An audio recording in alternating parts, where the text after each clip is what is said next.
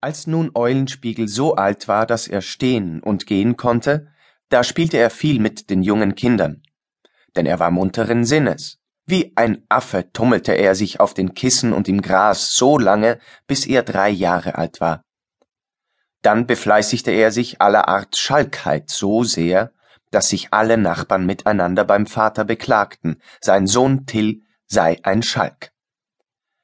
Da nahm der Vater sich den Sohn vor und sprach zu ihm Wie geht das doch immer zu, dass alle unsere Nachbarn sagen, du seist ein Schalk? Eulenspiegel sagte Lieber Vater, ich tue doch niemandem etwas, das will ich dir eindeutig beweisen. Geh hin, setz dich auf dein eigenes Pferd, und ich will mich hinter dich setzen und stillschweigend mit dir durch die Gassen reiten. Dennoch werden sie über mich lügen und sagen, was sie wollen, Gib darauf acht. Das tat der Vater und nahm ihn hinter sich aufs Pferd.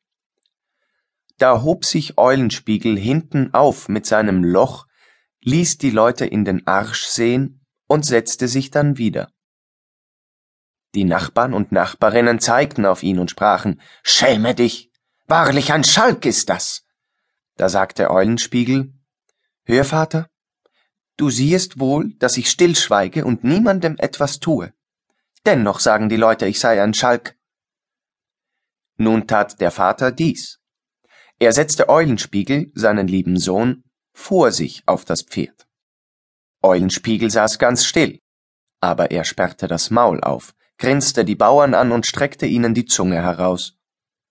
Die Leute liefen hinzu und sprachen, Seht an, welch ein junger Schalk ist das.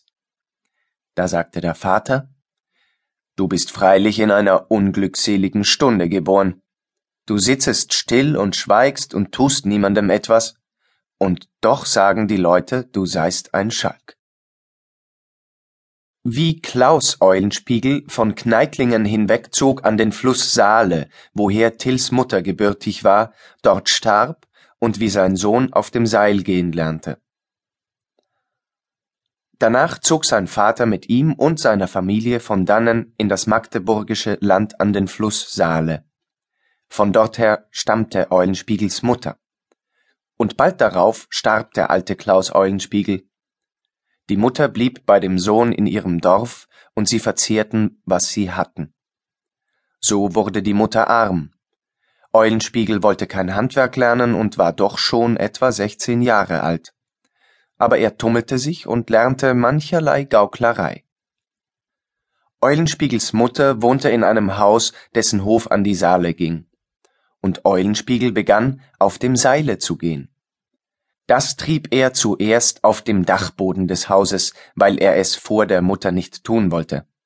Denn sie konnte seine Torheit nicht leiden, dass er sich so auf dem Seil tummelte und drohte, ihn deshalb zu schlagen. Einmal erwischte sie ihn auf dem Seil, nahm einen großen Knüppel und wollte ihn herunterschlagen. Da entrann er ihr zu einem Fenster hinaus, lief oben auf das Dach und setzte sich dorthin, so dass sie ihn nicht erreichen konnte. Das währte so lange mit ihm, bis er ein wenig älter wurde. Dann fing er wieder an, auf dem Seil zu gehen und zog das Seil oben von seiner Mutter Hinterhaus über die Saale in ein Haus gegenüber. Viele junge und alte Leute bemerkten das Seil, darauf Eulenspiegel laufen wollte.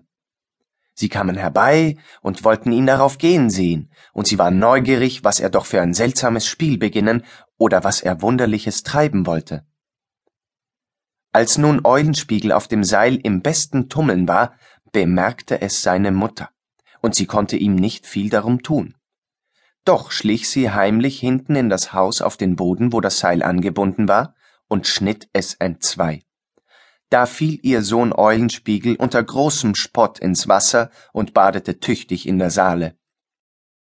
Die Bauern lachten sehr, und die Jungen riefen ihm laut nach Hehe, bade nur wohl aus, du hast lange nach dem Bade verlangt. Das verdroß Eulenspiegel sehr. Das Bad machte ihm nichts aus, wohl aber das Spotten und Rufen der Buben. Er überlegte, wie er ihnen das wieder vergelten und heimzahlen wollte. Und also badete er aus, so gut er es vermochte.